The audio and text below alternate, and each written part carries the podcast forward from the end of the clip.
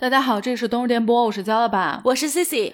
今天呢，想跟大家聊一下关于咱们俩长过痘痘跟怎么样去战胜痘痘的故事。因为我发现，尤其是现在夏天，之前大家戴着口罩更甚啊。你看，家就是前两天就跟我说，他其实就是口罩脸。什么是口罩脸？就是只要戴口罩的地方，它就非常非常容易长痘，而且能夸张到刚戴上，过一会儿这大包。就起来了。除了说戴口罩这个问题以外，其实夏天好多人也开始容易有爆痘的这个情况。当然，如果说你恨不得一个月就爆那么一两颗，那不在咱们讨论范围之内啊。但是我自己真的是，其实包括你，但是当然你比较幸运，时间比较短。我其实长达有至少六七年、七八年的时间。真的是满脸痘痘，就是那种咱们说的是病，就已经是很严重的问题了，而不是说像这种生理痘啊这种。所以呢，今天也想跟大家聊一聊关于我们俩长痘整个的历程，包括中间走过的弯路，以及最后是怎么样治愈，变成现在咱们这个白嫩的肌肤。如果说你咱们的听友自己一些战斗的故事，也欢迎大家给我们留言啊，咱们一起探讨一下。首先呢，想跟大家说一下，我是什么时候开始有痘痘的困扰以及原因。咱们的老听友应该知道，其实我是属于还是有基因彩票的这波人，又白又嫩，从小基本是属于没有毛孔的这种肤质。当然，我也没高兴多少年。婴儿皮肤，对，特别嫩滑。对，其实是有这种好的基因，但是我至今都摸不着头脑。其实我周围认识的啊。跟我一样这种天生皮肤的人来说，其实都没有过痘痘的困扰，所以我这个也比较奇怪。说到这个时间跟这个原因啊，就跟你脱不了关系。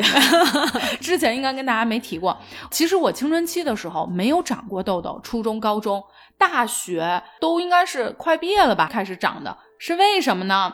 说到咱们 C C 同学的婚礼啊。我记得非常清楚，我是在应该是头一天到的山东，对不对？应该是在第二天或者第三天。有一天早上我一起来，一照镜子一看，咱这个脸儿怎么变了呢？就感觉真的是一夜之间，它不是说长一两颗，应该是腮帮子这个附近，可能估计得五六七八九颗吧，大概。我当时还在想，我从来不长痘啊，这怎么回事？我一直以为我是有点水土不服。刚去当时喝酒了吗？没有，没喝酒，没有。我这要喝酒，我估计可能得赖酒上。这事实证明，你看酒也赖不了了，就赖你这婚礼，我是这意思。如果大家没有听咱们之前那个有趣的婚礼故事，咱们回听应该是挺久之前的节目，去搜这个名字应该是我盛大的乡村婚礼，大家去回听一下，挺有意思的。毕竟是我长痘痘的这个时间跟起，大家一定得回去听一听。就在 Cici 放蝴蝶的时候，我这痘就起来了。哎，你说会不会是因为你们这小动物什么的没看好啊？是不是导致有点过敏是吧？引起了？对呀，真的很莫名其妙。突突然然的爆了痘，我那会儿就一发不可收拾，就在抗痘很多年嘛。对，缘分到了，长痘缘分到，真的得少说得六七年。其实青春期的时候哈，我当时的男朋友就属于满脸痤疮，然后那时候我记得好多种药。咱们电视上看广告也好，又是洗面奶，对对对对对，然后卖的在当时啊一定是不便宜，比如咱们那时候碧柔啊、庞氏这种，可能二十块钱一个，然后但是当时一套可能就好几百块钱了，然后这么抹那么抹，根本我感觉不管用，不管用，然后最后呢皮肤都有点那种坑坑洼洼，月球表面，对月球表面，你还跟他好。没事，你就喜欢这地球表面啊！明白明白，怪不得你越来越喜欢我。就之前你还一般，就是因为婚礼完长了痘，你才开始爱上你。反正很多年都没有说脸上有这个痘，我就理解不了被痘困扰。就是你们这天天困扰什么呢？我看你们挺好，我就喜欢你们这样的。到三十多岁的时候，开始一下你的青春回春了。是怎么回事呢？当时呢，也是一个夏天，我在日本住了大概一两个月。嗯，哎呦，日本的热那可是真热。你要说热带国家，新加坡啊这种，我觉得完全我是非常适应的。对，然后在日本也是湿热，但是就感觉很燥，也可能是我当时是不是自己身体上。我这么想起来，我真的好像没有在夏天去过日本，我都是冬天，所以我还真巨热。就现嗯在我一想到夏天要去日本，我脑子一下就你是不是也有点阴影，怕自己到时候又开始长痘？会不会？我觉得会有这种。就比如说现在，你告诉我你你又找一山东的，你要让我去参，我我不去。而且我觉得北京人多，东京的人啊，嗯我简直感觉这个这北京的人不算多，就这种感觉。那您再去去香港，再去去曼哈顿。一个呢是日本的湿热，可能我自己体质受不了；另外的话，那边也是吃海鲜。最开始的时候啊，我皮肤是什么样呢？有点那个摸起来有点小尖儿，就有点像咱们嗯过敏，就春天花粉过敏就。摸起来只是不平，从镜子里看啊，有点露着那个小白头，嗯但是就很小很小，就你恨不就得得贴在那种。对你得贴哦在镜子上看，因为我本身有点鸡皮的这种，因为脸上你肯定不会说是有这种鸡皮的这种感觉哈。然后你一摸的话，稍微有点像小刺儿，一个小小的尖儿，就是有一点点疼。哦，还疼呢。就你摸的时候，它会有点疼，所以很像花粉过敏。对春，天我觉得非常像长疹子，我不会把它跟长痘联想在一起。对，然后我当时呢还跟舅舅说，我说，哎，我这皮肤怎么回事儿啊？突然间在我住了大概一两个月，左右的时候，突然之间这脸上就有点不平了。就是已经住了好久，然后在临住了回一段时间，国的时候，临回国的时候，哦然后当时我想，哎呀，可能是我吃什么过敏了呀，回或者怎么样，回来就好了，因为那边实在是太热了。然而我回来以后，我这皮肤简直，我大概是什么位置开始长的？类似于咱们三角区，嗯但是呢是下颌也是，就整个这个络腮胡这块全都起来了，全都起来了，起来到什么程度？就是那种痤疮，一个痘吗？对，一个痘儿挨着一个痘儿，然后之间这个两个痘儿不有那个白头嘛，嗯它就会长在一起，然后哦上面的话真的会烂脸，一波未平，一波又起，就是痤疮了。嗯。等于你这个是有一个从小婴儿变成儿童的感觉，就是一开始你想那么小，慢慢十二岁了感觉。对对，哎，那我怎么都是突然间？我周围听过的都是突然间长成痘或者粉刺的，还真没有你有这么一个过程，嗯。然后回来以后呢，因为我从小确实没有说什么皮肤上有什么困扰困扰，然后当时我妈我小姨就说呀，说你这脸得看看去，咱是内伤了，这回、嗯。一下真的特别严重，满脸都是下颌和三角区，别的地方不长啊什么的，对分了区了还。哎，你这是口罩脸，就口罩一盖看不见，对，就是咱们口罩戴的这一部分，然后长得特别厉害。我现在如果近距离看的话，其实脸上会有点小坑儿，受损过。对，就曾经长过痘落下的这个小疤。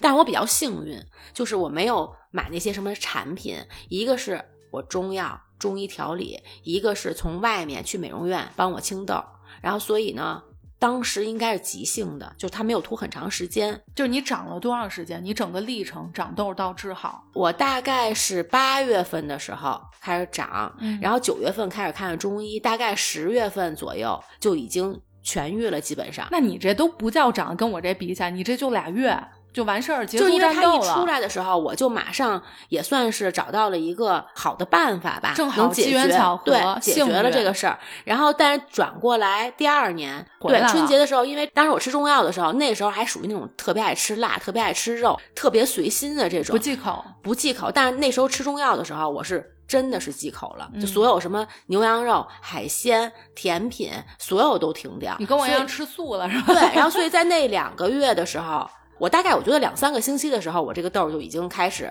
见疗效了。见疗效了。然后就是表层的话，因为你清痘了以后，它可能得需要再愈合呀，就是都是从哎，这个。疼吗？你那会儿？疼呀，巨疼啊！嗯就是你自己都不敢挤，你知道吗？就是我买那个美容针，根本你不敢扎它。我当时去治痘的时候，就看到很多这种有点像你这种，真的是大疖子，然后落那个大白头，满脸。我呢虽然长痘，但我长得可能不太是痤疮的这种，我有点是那种以粉刺为主，嗯就是白点儿点儿那我那已经不是粉刺了，痤疮，粉刺挨着粉刺，然后之后它连在一起了，那白头，你就想想有多大的火，毒火，我感觉嗯毒火攻非常心。疼那种。对，转过年的春节，可能也是吃的有点不忌口了，这时候吃的比较比较好。这会儿中药也停了，中药停了，我大概吃到完全好了之后就吃停了了两个多月吧，马上就停了，不再用吃中药。而且其实你不能常年在吃中药的，是只是说吃一段时间调理一下自己，然后就要把它停掉。而且一般吃中药的话，还是冬天会相对来说比较好。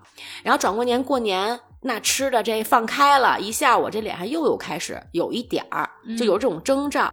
等过了春节假，不是马上又要春天嘛，所以我就担心，如果春天花粉过敏，卷土重来。对，所以我当时呢又吃了大概一个月左右的中药，然后从那次以后，我到现在再也没了。也会起痘，就比如我今天吃辣的，因为现在基本上一年两颗这不算。对，就是变成了，比如说今天咱们可能吃一个巨辣的这种火锅，重庆火锅，我当时就会起。哦，我就属于那种实火特别旺的那种。我发现这个真是每个人不一样，好多人都是吃辣会长包，但是对我来说，我吃辣完全不长包，但反而我糖分吃多了我会长包。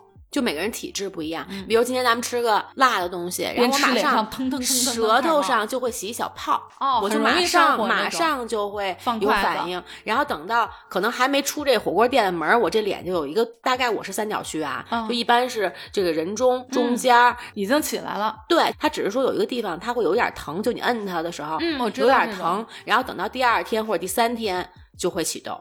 而且这个属于一两个星期才能好。下回吃火锅，尤其是那种辣的，我就盯着你的脸，我就要看看诞生的过程那种感觉。你这个啊，还是属于比较幸运的，结束战斗比较快。但我觉得大部分人，尤其是长很严重痘的人，可能跟我这样的比较多，就是你中间弯弯绕绕非常曲折，经历了一个很长，可能至少三五年以上才治好的。我觉得不占少数，因为。无论是我去看病的时候，包括去治脸的时候，很多都是长了很多年的，就比我年份还都长的那种，就恨不得十几年什么的，一直被困扰的。我自己一个经验就是，从一开始的时候，你得赶紧赶紧看，如果它时间长，我就是赶紧看的，但是一直都没给我治好，所以我说你幸运呢，就是非常幸运。一长了我就开始看，当然也走了一点点小的弯路，基本上后面就等于能控制住了。像我原来无辣不欢，现在的话，可能确实也是因为我比较容易上火，基本上我辣的吃的很少。就我也喜欢，就偶尔说朋友聚会咱吃一回，像平时的话控制一下，嗯，最好还是避免。年轻的时候那完全控制不住，白米饭咱得得配老干妈，你受得了吗？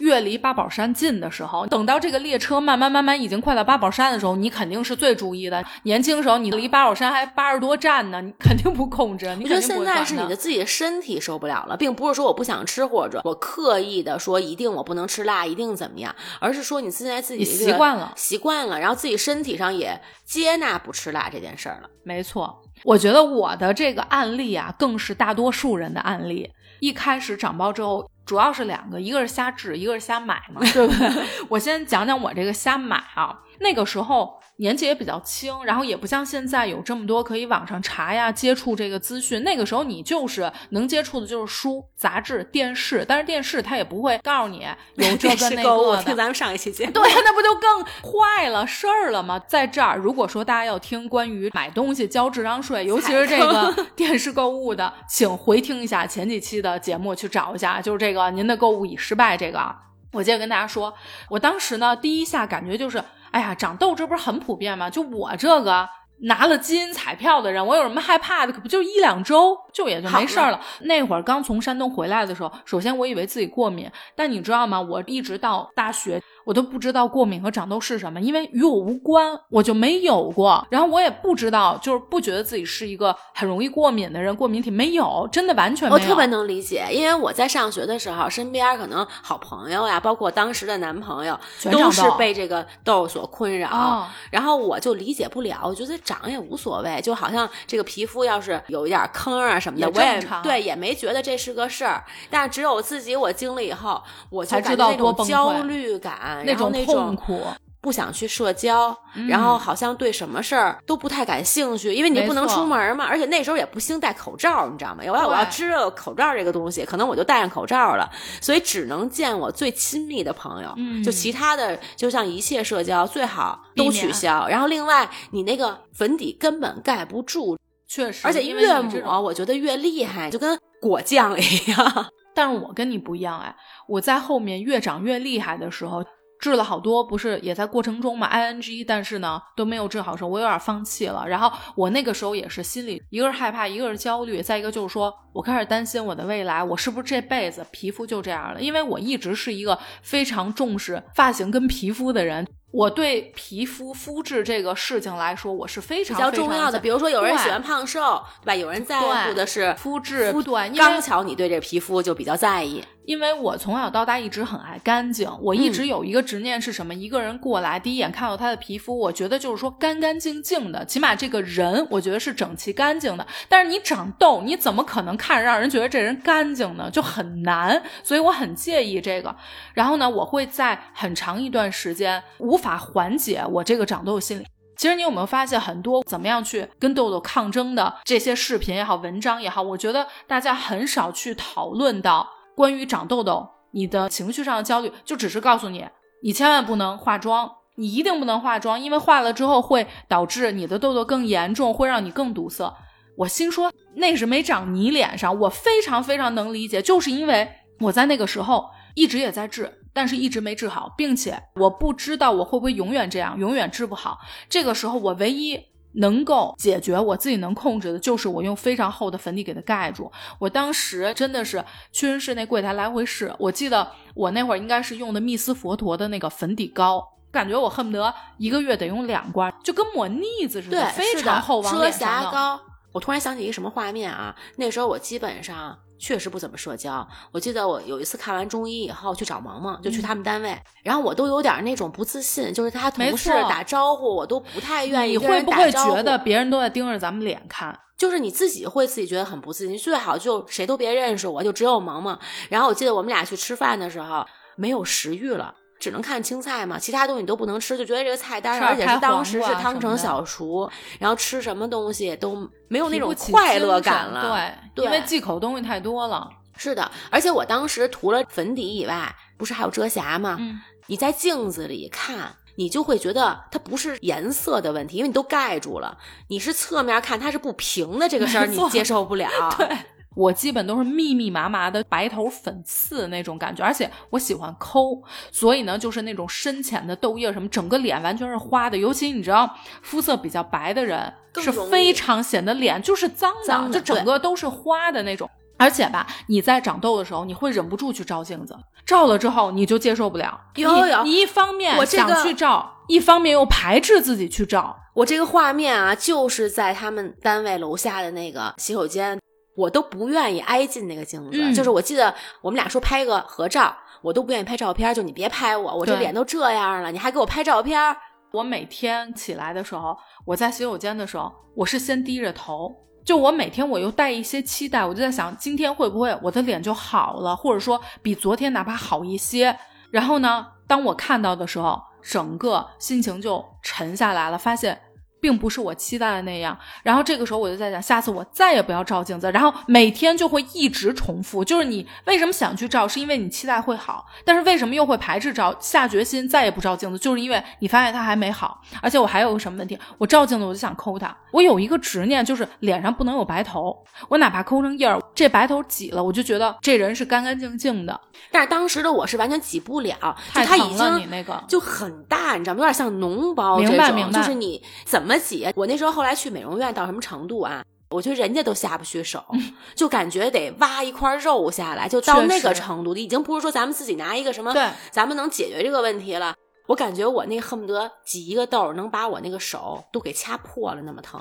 我在青痘的时候也会觉得特别疼，但是比起你这可能只是十分之一，因为当时一起治痘的其他的病友，他们真的都会提出来敷麻药挤。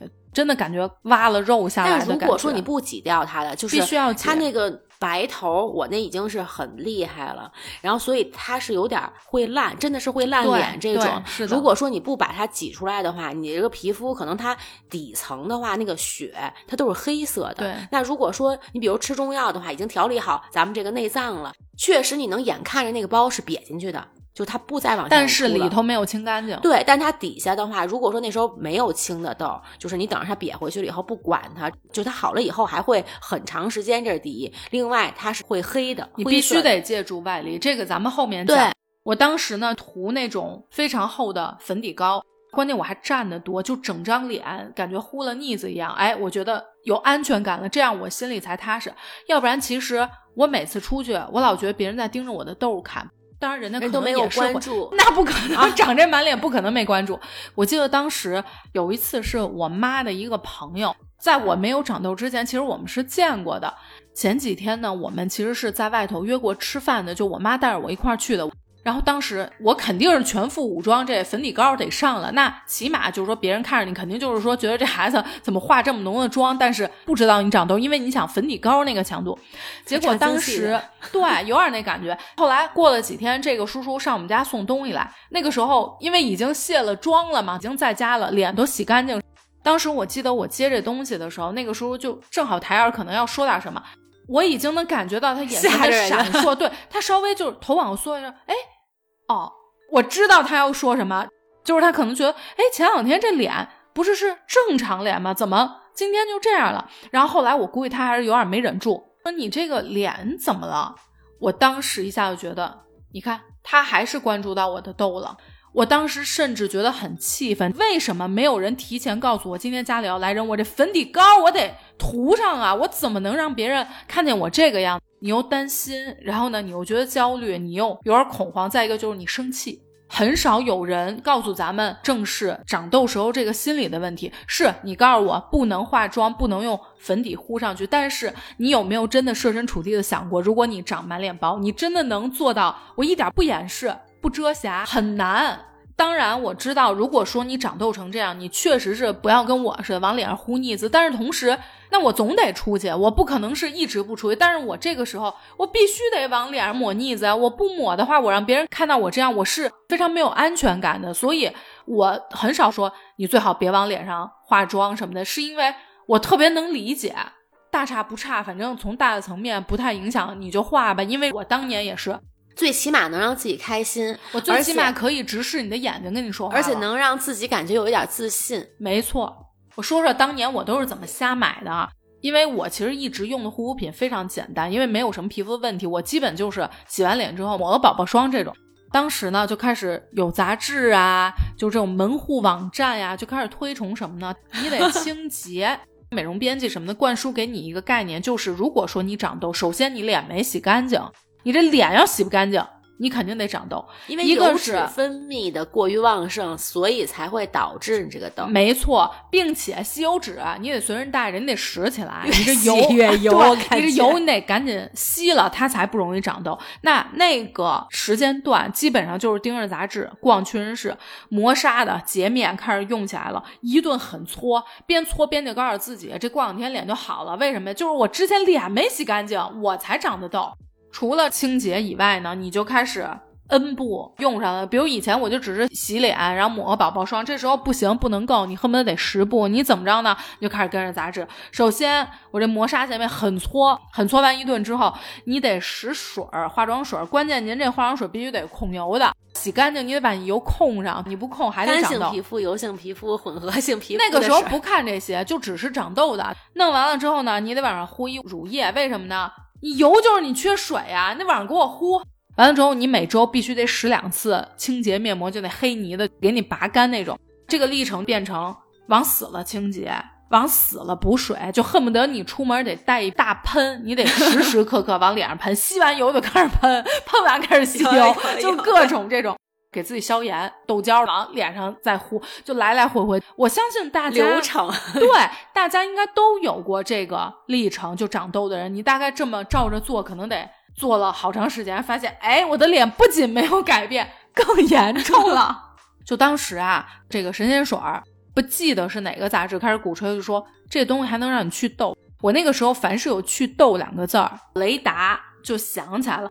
我那个时候已经是非常严重的炎症脸了，然后呢，我又开始用这个，我的天呐，你说多刺激吗？那真是疼，一整个大过敏，而且不仅是疼痒，而且很烫，整张脸非常非常的灼伤的红。这个时候呢，不仅痘的问题没有给我解决，引发了我新的问题，我感觉我已经过敏了。但那个时候我并不知道我过敏了，我就只是觉得，哟，这是不是给我换肤呢？用了大概三分之一瓶的时候，发现这个问题不对了。姜小胖觉得不大对，脸越来越疼。每一天，尤其是在用完之后，我当时并不知道它有那么刺激，一直在帮我剥脱我的角质。因为你这么长时间的一段深层清洁以后，你的皮肤其实角质的层呀或者什么的已经很屏障已经破坏了，很弱了。所以当时不知道嘛，一直抱有希望，我觉得我得用完，不用完这换肤换一半儿能行吗？这还没没给我换一脸呢。除了说神仙水，还有就是每天用卸妆油。卸妆油很搓呀，就觉得我每天必须得清洁干净。由于你要清洁干净，你必须先用卸妆油，用完了之后再用洗面奶，哪怕你不用粉底，你也得用卸妆油，真的是很搓，每一天。然后我现在想起来，这卸妆油堵里头，那不是更长吗？所以就是哎我现在都能感受到那种刺痛感了，对，是不没是？有我边说，我脸已经开始疼。对我已经有那种疼的那种感觉。大家现在有没有觉得被我说脸疼？炎症脸成那样，每天顶着那么烫的脸，天天还坚持用早和晚，就我脸都烫成这样，我还给自己剥皮，坚持，我真是坚持。我为了我这脸，我豁出去了。等焦小胖发现不对的时候，我觉得我的脸已经坏到一定程度了。自己瞎买，那中间买过多少乱七八糟的，我就不说了，在此不赘述了，因为非常多。那个时候，反正关于清洁的、补水的，全部都往脸上只。要新出一产品，我必须得试。对我这脸好不好，就差这东西，我用完就能好。在这个时候，也是家长就说不行，咱这是不是得看看中医，得治，这是病，咱们得治。其实你不觉得在咱们那会儿有一个误区是，咱们不觉得长痘是病，比如你脸没洗干净。你控油没做到位，对，就是你水没补到位，就到这个年龄，你就应该起痘。你要是不起痘是不对的，所以你过了这个年龄以后，自然就好了。对，你会觉得你不治它自然会好，所以这也是为什么这么多朋友长了一二十年痘到现在一直没好。你那个时候会觉得它会好，结果拖了一段时间之后，等你再治的时候，你发现很难了然后呢，这个时候我就踏入了我治痘的下一个新的一个篇章啊，那就是看中医，因为在那个时候。北京皮科的名医开始在私家的这个医馆开始坐诊了。你想去医院看人家，根本不用想，根本挂不上号。我一点不夸张啊，我感觉当时咱就是说紫禁城里面这个有名的那么 top 十的这个皮科的名医我基本都看过。每个中医至少三四个月、半年打底的治。当时还有一个误区是什么呀？中医得时间长吃，你不坚持换不了肤，为什么治不了这病？你不至少吃个半年没有效果，因为中医慢。事实证明，现在咱们知道这也是个误区，但是当时不懂啊。而且还有一个是什么呀？我当时也正好是对中医上头的时候，就迷信中医的时候，为什么没去西医治？其实是因为有点怕副作用。你老是觉得西药怎么能随便吃呢？吃中药，中药不是药，中药是帮你调理的，有这个误区，所以呢，一直是中医治。然后呢，我在这个过程中还遇到了一位扎梅花针的中医同学们，我跟大家形容一下梅花针什么样，你就知道有多疼了。针灸吗？不是针灸，它是一个类似于像一个小锤子，但是重点在于那个锤子底下是密密麻麻的小针，那个东西叫梅花针。有点像毛毡。做毛毡的时候，它那个头儿不就是戳戳戳戳戳戳戳？啊，我没做过毛毡，啊我不毛毡的那知道。有一个啊小工具就是这样的。它不是一个对，针，它前面很多个非常非常多。关键是这个东西是要在你脸上一直拍打，一直拍打，就挨个打，你就想想有多疼。人家是专门用梅花针祛痘的，我当时去了两次，我实在觉得，我其实啊，这就行，感觉其实你知道我为什么没有坚持用梅花针治吗？嗯它是主打梅花针，附带着给你汤药的调理。不是因为我怕疼不能坚持，为了治痘，我愿意付出所有，就是恨不得敌人的酷刑我都能忍那种感觉。只要治好我的脸，看他的梅花针，我一直觉得很脏，我觉得他没有在消毒，就是他不是一刻一用的，我感觉他永远都是那个有点不卫生那种感觉，所以我因为这个就没有去。还有一个中医是我印象比较深的，也是咱们一个名医啊，但是咱就是说脸没给咱治好，这颈椎病给我治好了。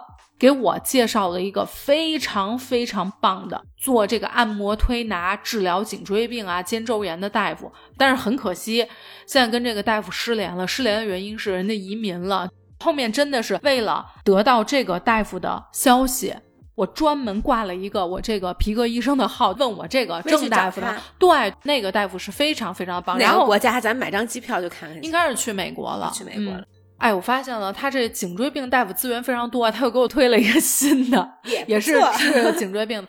中医我也不跟大家赘述了，因为确实治的真的很多，而且一点不夸张，全都是名医，非常非常但我确实管用哎！我当时先去的是东直门中医院，东直门中医院开出来的药，它不是汤药，它是已经变成那种颗颗粒粒状，回家再冲一下。但我吃完了以后，效果确实不是特别好。那赶巧是朋友就说别跟这儿治了，给你推荐一别的推荐了一个大夫，然后那个女孩也是因为痤疮，就她脸已经烂脸了，就整个恨不得看不见皮肤这种，然后觉得哎去了以后有效果。我其实当时没有抱希望，然后吃了中药就是汤药这种，隔一天呢去埋一次耳豆，就每天可能摁个三回，就想起来你要去摁一下穴位。我记得小的时候，好多小孩治治近视，对对对对然后另外的话呢，扎针灸、拔火罐儿，一个月吧，基本上这个恩管齐下就已经很管用了。但是表面上那个白头就是去美容院，他用这个美容针帮你把每一个痘都清理干净，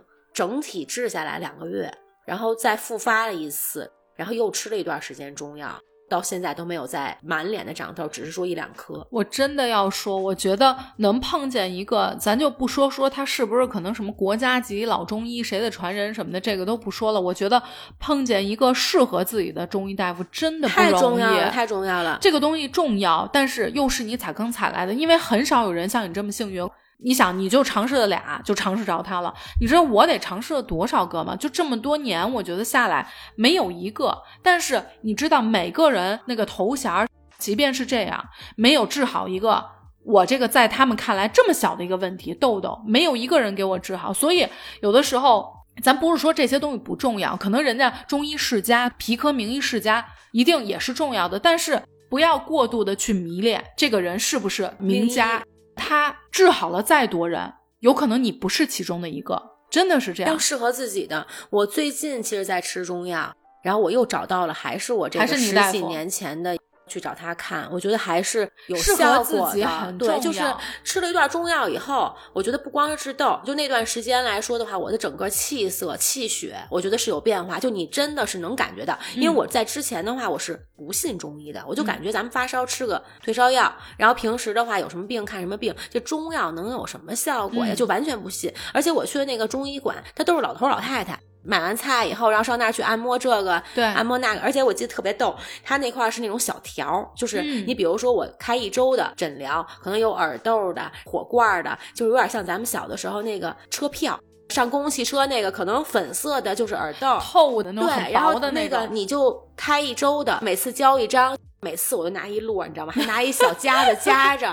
我觉得这个东西，反正死马当活马医吧。而且有一种病急乱投医的心态，只要跟我说可以，我都得试试。对，然后另外的话，我觉得整个的身体是舒服的，就是你吃完了中药以后，身体很舒服，气色，因为我皮肤本身是颜色比较深的这种黑色皮肤，但是它跟皮肤颜色没没有关系而是你的皮肤的光泽度，然后你还有精气神儿，对然后那个是十二月份我记得。我就感觉我整个人特别清爽，你真是换心了，换真是肤了。我这弄了半天没不光是，说换肤了，就是你痘治好了，而且你整个这个人换心了。对，所以我现在的话，就是最近确实觉得身体不太舒服，然后我想调整一下，然后我也是找到这个医生，然后现在在吃中药，还是很适合你对对对，然后像今天咱俩见面，就好像比上一周的时候，我嗯整个的一个状态会好很多。，对，肉眼可见的。是的，但是我当时是看了很多大夫，肉眼可见的没治好，就是一点儿没有改善，没有找到自己的合适的大夫。对，再换一个，再换一个，试了这么多，确实是没有找到适合自己我后面的。看过一次，然后那个大夫就说，其实你中药一两个月。有效果就有效果，没有就说没有就不要再吃了，它是没有效果的。但是当时没有人告诉你这个概念，都是告诉你中药就是时间长，你就得往长了吃。你就是时间没吃够，因为中药不可能这么快见效，所以你就会一直可能你至少吃个半年，不行我半年再还，所以走了非常多的弯路。又过了很久了之后，我发现不行，靠别人没用，已经有了这种得靠自己的思路。就想说，我得看点书了，会不会有书是能够帮助我解决我这个问题的？当时我记得我就买了宝拉出的《美丽圣经》，自己开始看。也正是因为这本书《美丽圣经》，是对我对护肤品成分的一个启蒙。就我到现在，我可能也都是偏成分党的，就是因为当年这本书，然后让我才知道了什么东西是成分，什么是有效的成分，它都是怎么样协同作用的。但是呢研究，原理了，开始。被逼的，没有办法。因为你发现靠什么都靠不了，但是我很担心我的脸以后都是这样了，你会有这个担心，所以你只能靠自己，就是那种感觉。因为他自己其实也是一个战斗士，他呢其实当时在书里面除了告诉你一些这种成分的原理啊，每种成分是干什么的之外，他也会有提到他的一个战斗的一个历程。最终是怎么治好的？其实还是口服的西药。不过呢，他自己说，确实口服西药副作用非常的大。但是即便是这样，我为了治痘，我也吃。我已经都这样的时候，我需要的就是孤注一掷。它有副作用，只要能给我治好，我就必须得吃。像这粉底糊我脸上，我必须得糊，因为我得出门，我得见人。我首先得抗争我这心理，我别说脸治没治好，我别到时候心里也有什么问题，对吧？他自己在书里就说，我即便知道这么长期吃下去，我会有非常严重副作用，比如说我会失眠，我会有点抑郁，我会掉头发，但是我必须要治好我的痘，就是那种强大的信念。他在讲这个时候，我一下就觉得终于有人懂我了，就是你不要跟我说这些东西一下就共情了。对，其实我看过那么两次西医，不知道是时间短还是没有对症下药，确实呢也不是太有成效。在走到这个末尾已经这么多年的时候，我觉得我所有的劲儿都已经用过了，中医也好，西医也好，护肤品对。然后我觉得我还有没试的呀，就是美容院呀，咱得试啊。这如果说最后一个美容院也还不行的话，就这样了呗，对吧？我也认了。当时呢，应该是我妈，我不知道她是从哪儿找的一个什么美容院。咱就是说啊，这故事非常精彩，咱遇到一神棍。咱们这个女老板啊，说话非常的掷地有声，而且非常自信。你这脸你放心，你就交给我，不出俩月还你一张白嫩脸。经我手的脸就没有说皮肤不白嫩的，那必须细滑，就跟你没长是一模一样的。当时我一看他这么掷地有声，这么有把握，我觉得那肯定给我治好。我唯一没尝试过就美容院，那肯定就是美容院能给我治好，是这样的一个心理，我就开始治了。他不是给我咔咔一顿操作吗？操作完之后就开始给我敷一个，我觉得就有点跟我粉底膏似的东西，但它其实是个护肤品，就感觉敷在脸上，你觉得毛孔不能透气儿。我就问他这是什么？哎，人家那东西都是人自己研制的，你知道吗？就搁在那个破瓶烂罐里头，就是那种都没个包装。他跟我说。这就是咱的隔离。我告诉你，我给你调理完之后，你这东西再一抹，就是一堵墙，就直接给你把有害的东西都挡在外头。这样的话，我边给你治，边给你挡外头，你就不长了。我就真的是相信他，像 PUA 了你，对，就是肯定就不长了。PUA 你了。当时你愿意相信啊，在那个时候就是救命稻草，他说什么你都信。还有什么金句呢？每一次啊，他弄完，你都会觉得他非常累，大汗淋漓。他跟你说的是什么？说因为啊，我给你发功了，下凡了，他在用他的功力帮我治疗，这样的话我好的更快。我有点将信将疑，其实我当时没有，就是我还有残存的一丝丝理智，但是呢，我又说不上来哪不对已。经完全洗脑了，给你。然后呢，他给我做完脸之后呢，他把我带到了洗手间，因为他是在一个办公楼里头，是有个洗手间的，比较大的洗手间。他给我带过来说：“你看见那浴缸了吗？你别光盯着你这脸，联合身上一起给你治疗的快。”我说：“这身上这还治什么呢？”他说：“你得把衣服脱了，在那个浴缸里头，他们有研制的一个非常神的一个药，药澡，重点不是泡，他得给你发功，重点在发功，就是他他也得进去，对呀、他也得进去，男的女的呀啊女的，他进去得给你发功。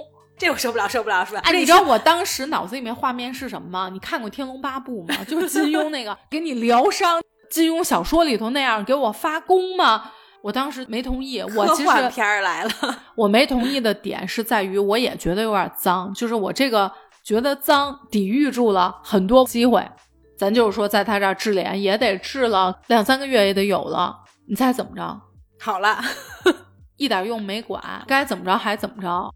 痘痘脸上不是开始有点起痘吗？我去美容的时候，那小姐姐就跟我说，说现在有很多小孩儿，就可能五六年级，他就已经开始清洁皮肤了。这样的话，到青春期的时候，就不像咱们那时候已经起了痘，咱们再去治了。就我平时就已经开始保养皮肤了。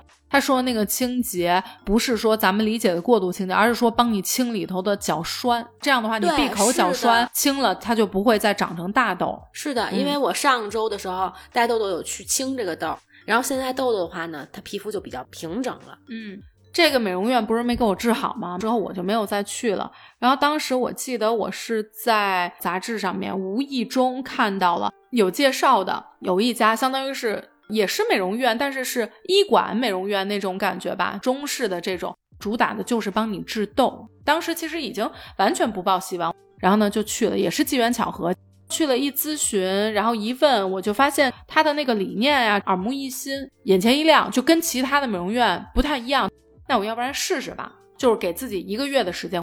然后那个时候呢，就开始隔天就得去一次。首先呢，他是帮你清痘。人家呢清痘，比如说我每次清完之后肯定是要留印儿的，对不对？因为你这个手劲儿角度有这个问题。它呢是相当于用一根针，不是粉刺针，是咱们打针的那种很细的针，先给你扎破一下，让你的毛孔有一个出口，然后呢用棉花垫在手上，棉花它帮你缓冲这个力嘛。一推，等于你里头的那个痘根儿、那个角栓就出来了。如果自己挤痘，大家一定要注意一下，你必须要把痘根挤出来，那个才叫你清了痘，而不是说你给它扎破，你那东西都没出来。因为我那个三角区每次长一个，那是粉刺吧，就比较大的那种，一个白头，它得好几天才能长出来。然后等长熟了的时候，然后你会把它挤出来。如果你没有挤干净的话，那它一定还会长，没错。所以你要挤出来这个小白尖儿，然后甚至说可能还有一些那种稍微深色一点的。血要多挤一点，就巨疼。这种主要是痘根不清出来，它还是长，就是你必须要给它全清出来，它才不长。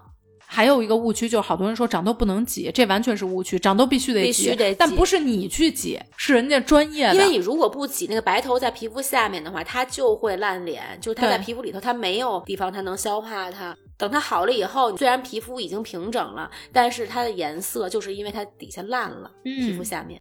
这个地方他给你清完了之后呢，他会在局部给你放血，把你皮下的这个淤血，包括你有印儿的地方，给你放放血。放血对我来说非常非常的管用，真的就是对我的脸色、对我的痘痘都有帮助。然后他清完之后呢，他会给你抹点什么凝胶，给你走一走什么仪器。我觉得那个不重要，其实重要的就是清这个痘。之后呢，会给你敷一张消炎，类似于这种面膜。